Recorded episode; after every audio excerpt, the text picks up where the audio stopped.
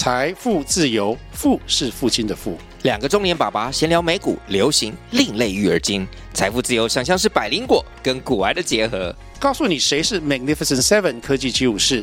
你该买瘦瘦比双巨头吗？从马斯克到泰勒斯，从华尔街到好莱坞，我们都追得上。新的一年听新的 Podcast，让我们一起财富自由。富是父亲的富哦。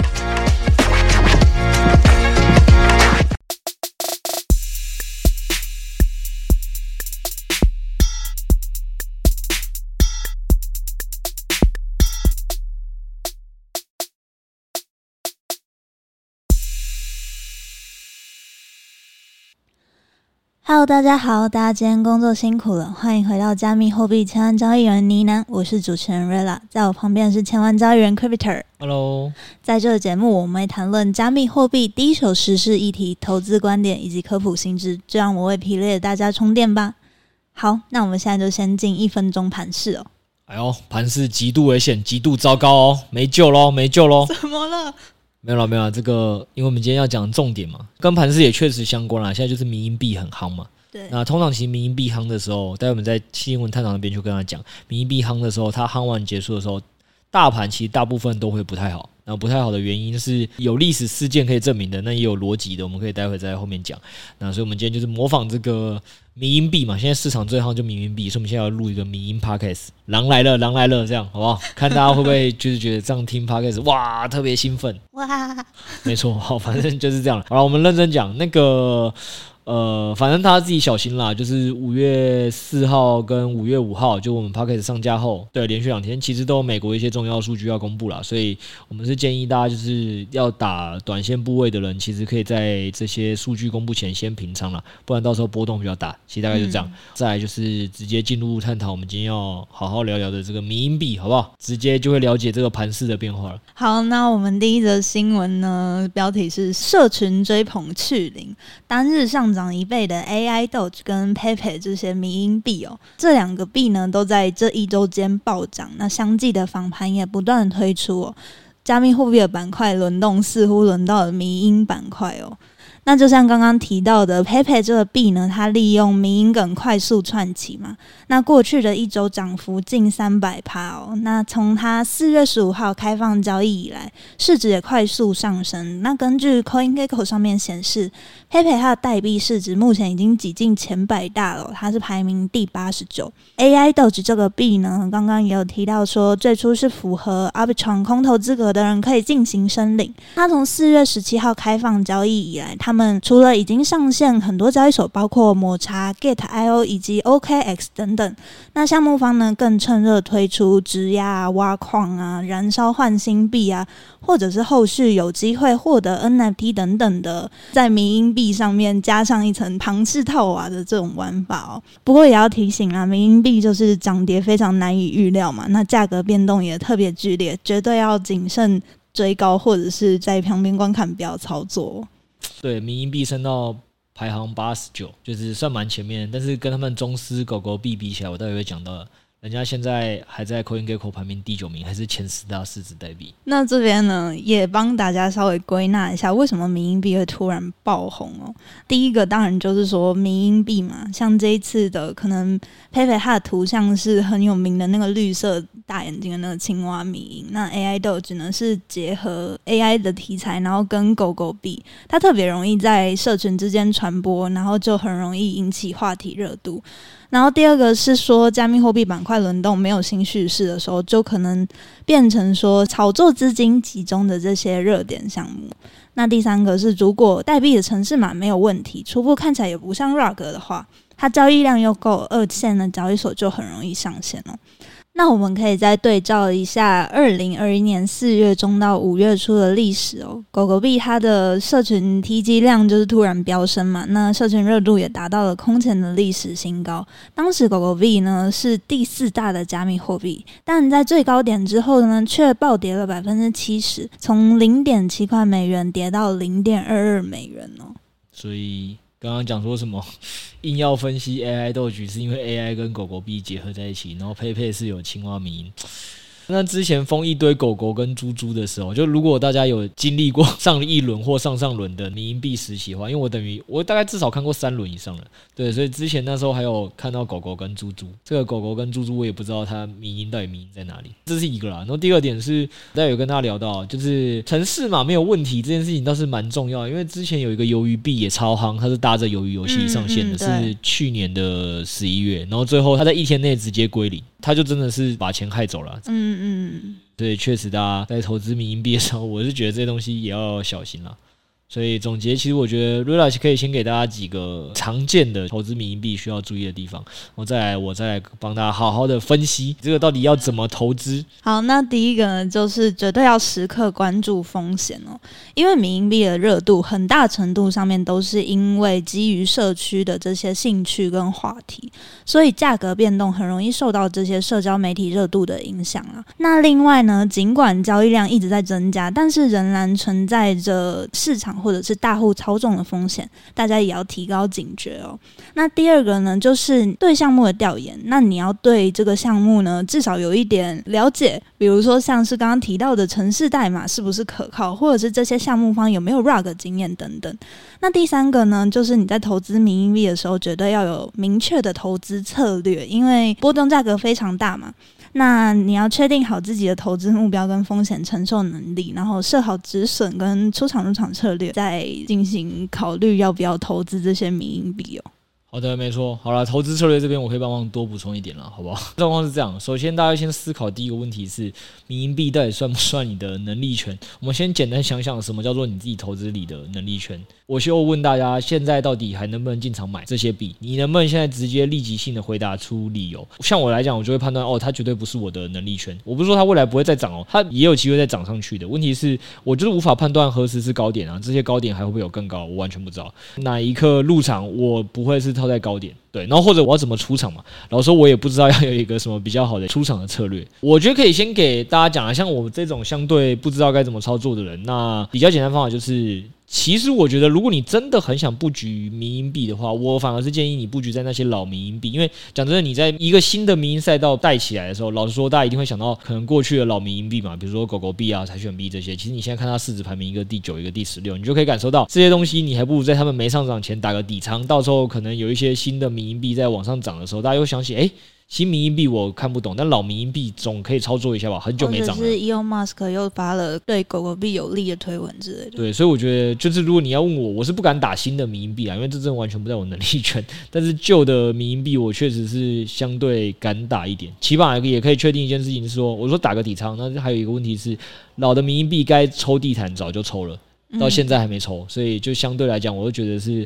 风险偏稍微再低一点，而且第三轮迷因币之后，我现在有一个感觉，就我觉得迷因币越来越跟 GameFi 的感觉有点像。怎么说？GameFi 也是这样嘛？有一款游戏到底会不会出圈？其实讲真的，大家比的不一定是做工精不精美，就是它刚好就是让大家觉得这一款特别容易赚钱，然后这个大家也很愿意传播出去。嗯，对，然后大家就会开始。蜂拥而进来算啊，算投资的 APY 是多少嘛？那因为 GameFi 你好歹多少还可以算，然后还有一个简单的投资策略，说我到底怎么观察出场，所以比较有在能规划投资策略的人，大概还敢玩到就是 GameFi。那迷因币就是一个更厉害的，就是你完全已经无法用任何的量化数据来算，说玩到第几天的时候它会突然掉下去，然后有哪些观察的退后的指标。我觉得这个迷因币的难度都是更高的了。但某种程度上，其实迷因币跟 GameFi 我后来觉得都是蛮像的。它其实重点就是想办法吸引后进。相信这里能赚钱嘛，所以他才进来。所以我觉得基于以上几点，如果你非要玩民营币，然后这又不是你能力圈，那我会觉得比较好方法就是你还不如找老民营币打底仓。但我也不会这样做了，因为我还是要跟大家说，就套一下我们上次跟大家录的人生不顺遂的那一集 podcast 嘛一 P 一百四十七集，四月三十录的那一集哦。如果大家已经有听过那一集，应该知道我们里面有强调一个概念哦，就是说什么东西是投资的红点，就是你不应该投资一个东西进去，假设你看错它。然后它的这个灾害可能是不可逆又无法毁灭，什么意思？就是你套在最高点，很有可能它就真的是归零的那一棒。那你资产全部套进去，你前面辛辛苦苦努力赚进来的本金就没了，然后你好不容易之前赚的报酬又全部要重来。所以啦，我觉得假设你是真的相对看不懂民营币的人，那就像我刚才讲，要么你就是想办法做个打底仓进去，然后用仓位去控制，然后又是老民营币，你相对看得懂，这样子你就不会陷入自己一个投资的万劫不复。这是第一种。那当然最好的，我个人是认为，假设你真的看不懂，我是连投都不会投，因为原因非常简单，我觉得我们只需要就是绿点有跟大家讲嘛，怎么样扩大自己在这个致富的运气啊，或累积幸运的运气，你就是想办法要在市场活得够久嘛，不论是你的人生还是你的投资市场。所以对于我来讲，我只要稳健的活在这个市场。甚至是像我敢投 BTC、ETH 或一些前几大币的原因，就是因为我相对看懂这个地方啊，这已经是我能力圈了。那这边涨幅又比零零五零跟什么 QQQ 报酬更惊人。如果听众朋友，你甚至是刚进来的小白，你连 BTC、ETH 为什么要投资？你现在可能还不够了解。其实我也是鼓励你就去投资零零五零跟 QQQ 就好。反正重点是你就把握一个原则，投资这件事情呢，是资产是慢慢放大，这件事情才是确定性比较高、慢慢致富的一条路。你基本上追求。快快致富，那又是你看不懂东西，那基本上你都会爆了。讲一个最实际的，我非我能力圈的东西，比如说冥币，有可能一次可以赚个一百倍以上。但问题是。几百倍，等我进去的时候，我估计可能都剩不到一百倍了。对，那我老实说，我又看不懂，所以我最多也可能只打个一趴仓位，甚至更小。那这样子算起来，可能跟我赚十倍的资产，但是我看得懂的，我打十趴，其实我觉得对资产增幅本身一是没有差异的。所以我觉得先看自己看不看懂蛮重要。那再来，我就刚才讲的重点，你看不懂东西，你又打很大仓位，你这个不可逆的风险一发生，你的资产就没了。那小资主可能这时候会想说，不是啊，因为我这些钱就这么小，那我现在投进去的，我现在赔的钱，我下个月或下。下个月薪水就能存回来。如果听众也是抱着这立场，你说你现在要再进去玩这个民营币，我当然是觉得逻辑上就是是没有问题的。但基本上你只要先认清，这绝对不是一个长期的投资策略。你基本上就在玩一个赌博，好，你在投机，呃呃，对吧？对，我说你自己看不懂，我现在前提是你自己看不懂，你只是单纯觉得哦，它有可能涨哦，这样吗？对，它有可能涨哦。我现在投进去的钱，反正我现在赔了，我下个月又赚回来，我就再投一把，玩到一把中，那这基本上你是在赌博嘛？那你说这个？赌博值不值得玩？我觉得小赌都是怡情啊，都可以。反正你自己觉得你下个月赚得回来。你说它跟乐透彩哪个比较容易让你赚钱？我也很难讲。搞不好民营币真的会涨赢乐透彩的几率还高一点。所以你如果是以这个心态要来玩，我觉得当然是没什么问题。再，我只是想提醒所有人一点。对，就是你如果非小资族，然后也是我刚才讲的，你是在思考你这个还要不要打民营币的？我觉得有一个更跟大家有相关的东西要先提醒大家的哦，就是我们应该也是在跟 Setos 录的 Podcast 的时候跟大家分析的啦。应该说你要看加密货币的市场，你有什么时候回来？首先你就要看圈外资金有没有大举的回来嘛。嗯，对。当初二零二一年五月狗狗币正热的时候，其实确实它就是一个真的蛮出圈的。所以我觉得民营币它有一个好的属性，确实是这样，就是说我看过那时候有一个很厉害。调查，他说，二零二一年五月的时候，知道狗狗币的美国人是比知道以太币还多的，所以他确实在吸引资金上蛮有帮助。然后我也确实那时候认识蛮多台湾的朋友，就是我跟他讲投资加密货币很久，讲了比特币，讲以太币，他都不听，最后突然就跟我说：“哎，我我这个注册某某账户了，我们在集资买狗狗币，集资哦，还给我集资哦，是不是听起来真的很像在集资玩乐透彩？所以确实以在吸引出圈的能力上，确实民营币可能帮助是蛮大的。在二零二一年十月调查的时候也有显示，有狗狗。币的美国人是比持有比特币跟以太币还要多的。所以他们确实都蛮成功的。以这个逻辑来看，可能大家会有一个错误的想象，说：诶，民营币是不是能协助币圈出圈，吸收圈外资金？我觉得在牛市的时候可能是，它确实是相对于其他，像 NFT 当初也是这样嘛，就是相对于一些比特币、以太币更容易去跟人家介绍。所以那个时候，我觉得在助长，你要说泡沫也好，在助助长这个资产增长，在顺势的时候，它都是确实很有帮助的。我们给它一个赞。但现在反过来也提醒大家一件事情，应该说加密货币上一轮牛市的毁灭或比较大的。崩跌有两次，都发生在二零二一年。一次是二零二一年的五月，从六万往下跌回两万八的过程；另外一次就是二零二一年十一月，标志牛市结束，六万九直接回来。对，这两次基本上前面都有发生过，就是民营币的。暴涨。那首先是二零二一年十一月以前是发生了鱿鱼币跟柴犬币的疯狂乱涨，最后柴犬币在这崩跌之前就已经先抽地胆 rug 了，所以 BTC 就确实从六万九有反转向下。那五月的时候，那一次是大家应该更圈内人都熟知啊，就是伊隆马斯克把狗狗币带到了第四大币，然后零点七三美金，没错。但是这个后来结束之后，BTC 也给我崩回了两万八，所以我要提醒听众就是说，当通常涨到这个民营币，我们号称民营币之乱的时候，其实大家也要开始思考，就是会不会带崩齿轮反弹的盘势就已经结束了。这个大家可能想说，这个小样本的逻辑到底是什么？我跟大家讲啊，逻辑理论上是这样，因为你先想哦，圈内通常如果想要让大家相信这个加密货币的这波牛是回来了或反弹来了，你要先拉什么？大家会最先注意到最大的币，对，拉 BTC ETH 嘛，或者是前几大市值的币，这些都拉完了，然后拉到一定量，这个前面资金拉不动了，这个时候才会去拉可能某些赛道嘛。那所以当初可能拉了 LSD 赛道，这好歹你也讲出基本面，然后有一些小的什么 AI 什么东西之类的，相对某些你都还起码讲得出来一点。虽然 AI 对我来讲可能跟迷因币。目前的属性不至于差异太大，我是说，总之它起码要先有一些正常的大赛道跟大币拉上去。嗯，对，那到全部都拉不上去的时候，已经市值拉到很高，后面已经没有人要接的时候，这时候圣迷因这个。相对大家都还诶、欸，这个很酷，然后可以让大家有这种暴富心态的东西在网上拉，有可能蛮容易是最后一棒的啦。不能说这件事情一定有明确的关联，但我觉得它实际上是有一定的逻辑在背后的。嗯，所以我会提醒大家，就说在这个状况底下，你看到已经都炒到民营币的时候，我觉得大家还是小心一点是比较好的。除非你是要进去玩民营币的那群人，也是可以小心一点。除非你看得懂，个人是看不懂，所以我提醒大家，就是还是碰自己懂的东西是最好。啊，如果你真要玩，下次打个底仓，然后埋伏老民币可能会比较好，好不好？啊，真的再不行再不行，你就是丢一个一个月的薪水，你下个月赚得回来的那也可以。大概就这几种操作方式给大家。好，那我们就进第二则新闻哦。第二则新闻的主题是 BRC 二十是什么？ordi 这个百倍热潮还能 FOMO 多久呢？那听众或许有听过 ERC 二十哦，那 ERC 二十呢是 V 神跟一位叫做 Fabian 的开发者人员在二零一五年的时候提出的相对简单的以太坊代币的格式哦。那只要遵循开发程式代码的内容呢，开发人员就可以省下很多的开发时间。那遵照这个 ERC 二十的合约，可以部署代币，然后去规范代币的供应量、转账以及检查余额等等，那 BRC 二十呢，其实就是抄这个 ERC 二十的名字啊，但是它是在比特币的链上面。那我们先前呢也有提过比特币链上的 NFT 哦。那虽然说比特币已经十几年了嘛，但上面其实一直没有智能合约的出现。那直到今年一月，有人提出了 Ordinals 这个协议，他把比特币的最小单位从提供序列哦，打造出了类似智能合约的概念呢。你可以想象有一台超长的这种单层火车，然后每一列车厢上面都只有一个座位嘛。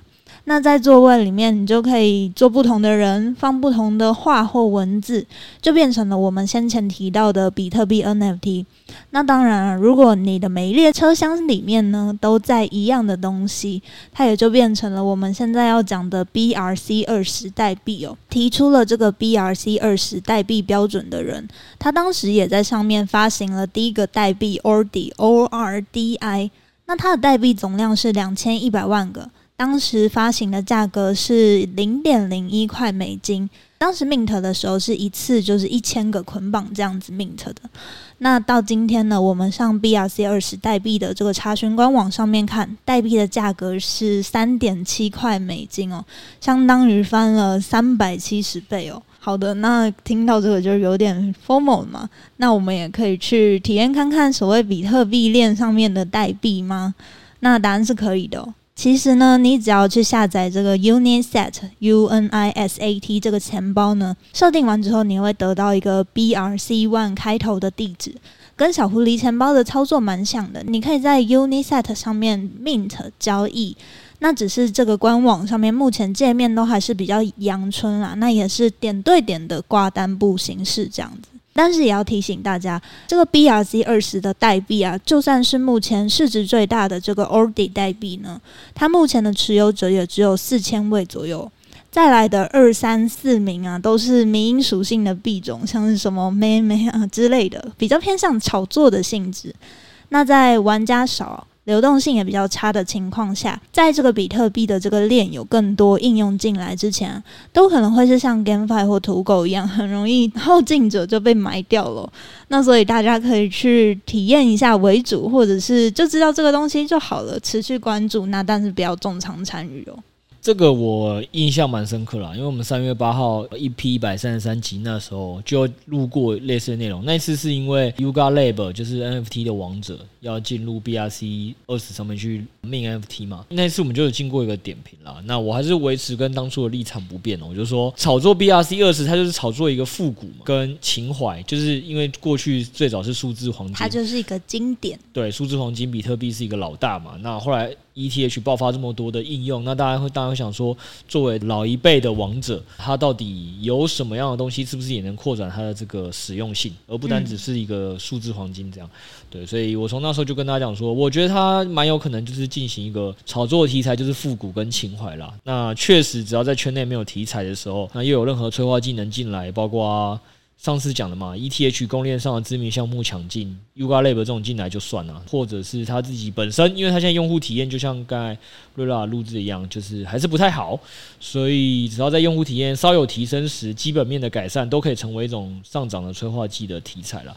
那其实那句话你说到现在四月多来看，我觉得就是哦，都已经五月了，过两个月，对，就是还是蛮成立的啊。就是现在上面市值第一大，除了这个欧迪，可能相对有比较纪念意义跟情怀意义。它现在的排名第二名，Market Cap 就是所谓的 PayPay 嘛，就是我们刚才讲的那个迷因币嘛。对，就是差不多的东西。对，然后后面的什么咪咪 SHIB 就是柴犬币，全部就真的是把民营搬过来而已。所以实物上，我觉得它现在上面还是。真的是炒作情怀、炒作民营是远大于实质啦。那我们那集有跟大家讲，就是说，我觉得跟跟范蒙逻辑上也是一样的，就是实物上他就在找后手有没有人愿意相信跟玩这个故事。那老实说，如果你是本来就是在传统世界，也就很容易或很懂去投资那种潮流复古风的人，我倒是觉得 BTC 这个赛道毕竟是币圈有比较多共识的地方。我觉得相比于咪咪，它是一个可以更长期。去持续炒作或不定期就被提起来，不会像这次秘密可能是这次是这几个币，下次换其他几个币。所以我觉得作为一个赛道而言，它确实是相对可以去观察的东西。那也确实是只要你看得懂，你绝对是比其他这个晚发现的人，发现它涨上去的人，其实是有更大的报酬。好了，我们今天讲最后一个吧，不热。好，没问题。那就是我们这个 Blur NFT 的市场哦，它推出了借贷的协议，叫 Blend，B L E N D。那它的野心呢，扩及整个 NFT 的子赛道生态哦。那 Blur 呢，它在五月一号宣布跟 Polygon 合作推出 NFT 的借贷市场 Blend。那再加上原本的它 NFT 的 Marketplace 呢，它也扩大了它整个 NFT 系列生态的野心哦。过去听众如果听到 NFT 啊，可能就是会觉得说 NFT 的流动性不好嘛。假如说我今天买了一支 BAYC 好了，那就只能放着，那资金利用的效率不高。那你如果真的想要把这笔资金拿出来的话，你可能就只能把你的 NFT 卖掉。所以呢，就是参考了一般 DeFi 的这种操作模式啊，NFT 借贷协议就诞生了。那其实，在这个 Blend 之前呢，也有很多做 NFT 借贷协议的这些项目方跟团队了。那但是我们也可以看到，说 NFT 的这些子赛道都还是比较新的东西，各家做法也不一，可以说都还在尝试当中哦。Blur 这次推出的这个 Blend 采取什么样的机制呢？其实 Blend 它可以说跟 Blur 它自己的这个 NFT 市场一样哦，最大化的回归到用户的需求，它就是做了一个点对点的永续借贷协议哦，支持了任意的抵押品，包括说 NFT 去做借贷，它也结合了它自己市场这个 BID 的资金池呢。推出了一个一体化的借贷利息分期付款的这个 NFT 的流动性市场哦，那它就不依赖预言机，因为它自己就有这个价格的报价嘛，那它也没有。贷款的结算日期允许这些借款仓位呢，可以无限期的保持开放，直到清算为止。那利率呢，一直都是由借贷双方去决定的。其实呢，大家前面听不太懂，可能也没关系啊。但就是理论上呢，它会加速整个 NFT 金融化的过程哦。根据这个 Dune 的这个数据统计网站上面显示呢，Blur 借贷协议才一天哦，它就已经贷出了五千七百零八枚的 ETH，那总共撮合成交了六百二十六笔的借贷。那此外，我们很熟悉的黄立成大哥哦，他目前呢是 Blend 的最大放款人，他总共累积了三十三笔贷款，总贷款有到六百一十 ETH 哦。好的，如果我的我讲话有点词不达意，或者是有点。前前后后有点逻辑不那么清，请大家体谅。因为我们刚才录到一半，六 A 带了好吃的东西来，大家一起吃晚餐，然后喝了点威士忌。我现在有点忙。对对对对，这个从刚刚 BRC 二十那段开始，对，到现在我现在有点微忙，我尽快把它做收尾。反正啦，我觉得就像瑞拉刚才念的那一串新闻一样，你现在基本上呢，你去上网直接查 Blur 的新机制，你就会看到一堆新闻稿，长得就跟。刚才瑞拉讲的东西差不多，就是反正就说 Blur 推出很多新功能嘛，那个强调一些东西啊，哎，突然有个什么永续借贷啦，这个借款没有到期时间呐、那也不太是需要预言机这种系统啦，它甚至什么支持先买后付啊这些，其实其他协议也有啦，那包括它还会支持什么首付加贷款买 FT 的高倍杠杆，总之其实蛮多，我认真觉得它就是确实是把很多金融化的东西去做了一个集大成，不是说其他竞争对手没有，只是可能目前没有像它推出。出的那么全，大概是这样，这是一个。那第二点是因为这个东西，老实说，其实，在我们节目录制的当下，它可能都上架还未满二十四个小时。对，要说现在这个机制的一个过程，其实就是所有人都在找答案，到底要如何去善用这项机制。对。那所以，包括我们自己下午自己研究员在录这前也有自己去测试过，该怎么去高杠杆的去买这个 NFT 啊，甚至去成为借款人啊。其实我们家也都有在测。我们目前完成的就是有成为这个借款人，那那实际上借出去的利息好不好，以及这个杠杆的倍数，最后的效益好不好，这个其实都有待观察。我相信其整个市场现在也都在观察，因为大家可以想象一件事情就好，就是说一个机制刚推出，就我先用浅白的话。让大家想象一下，就是刚才瑞拉讲，它其实就加速了整个 NFT 的金融化。为什么？嗯、你只要把这个 NFT 想象成它是你去买卖一栋房子，你就觉得刚才 Blur 做的东西都成立嘛？就是我现在跟你借贷的时候，有可能你拿不出这么多钱的人怎么办？所以才要来借贷，他就让你可以先付一个这个首付，剩下你就是贷款来买嘛。嗯，对吧？对，然后只是他可能又引进了更多方，就是说，而不是只有银行可以跟你作为对手盘，我引入个人去跟你当对手盘。嗯，那也就是说，有些人可能不要你这个房地产的时候，市场上有人愿意来接的话，其实这个新的债务关系就会成立。所以我觉得你刚刚只要把所有的新闻稿或瑞拉概念那一段，你全部带入哦，这个 NFT 你全部带入你买房。你就会觉得他现在提供的很多的借款的机制啊，基本上我觉得跟买房是差异没有那么大的，你就会瞬间好理解。那这也是我们前面录了那么多集 Podcast 跟他讲的。我们那时候就有得到第一个推论了，就是为什么我们下午都急着想要去杠杆的买 NFT。我说其他研究员了，因为我们得到的一个概念就是我之前有跟大家讲嘛，你想嘛，房地产如果现在是两层自备款跟四层自备款跟这个你只需要准备五趴自备款，哪一个最容易推升房价？肯定是只有五趴，对。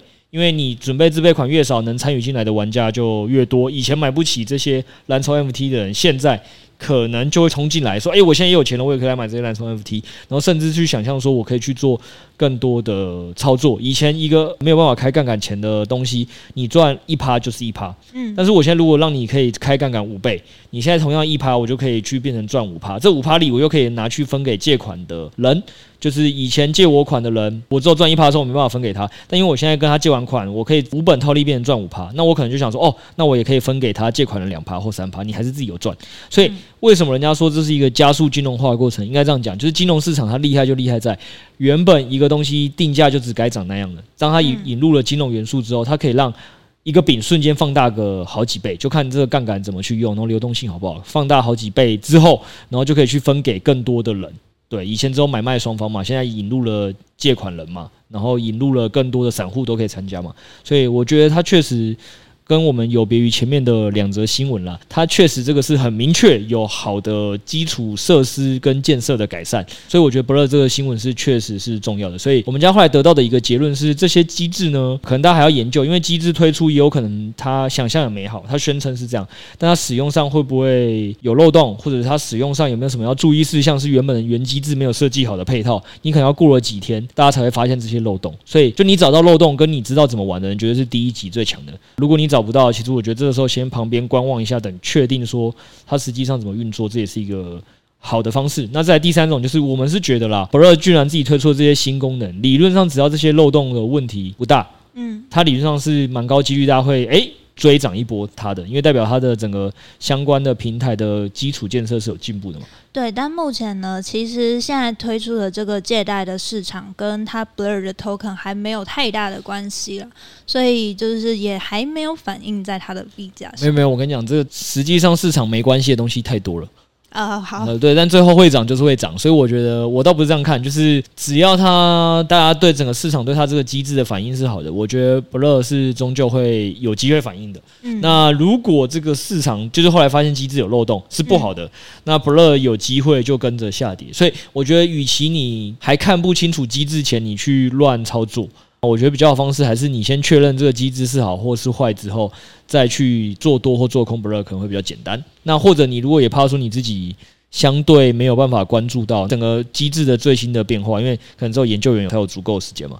那我觉得开一张宽的 Blur 的网格可能也是一个选项。嗯，对啊，因为它不论往上往下嘛，它总要出个方向嘛。大概就是以上这些操作了。今天就跟大家分享到这边，我也差不多了。我是怕我这个喝完之后不太确定，我现在讲的话还是不是能像一般这么有条理的传递给大家听，所以我想说早点结束是比较好。好，那我们今天就聊到这边啊，就跟大家说星期日见。好，大家拜拜，拜拜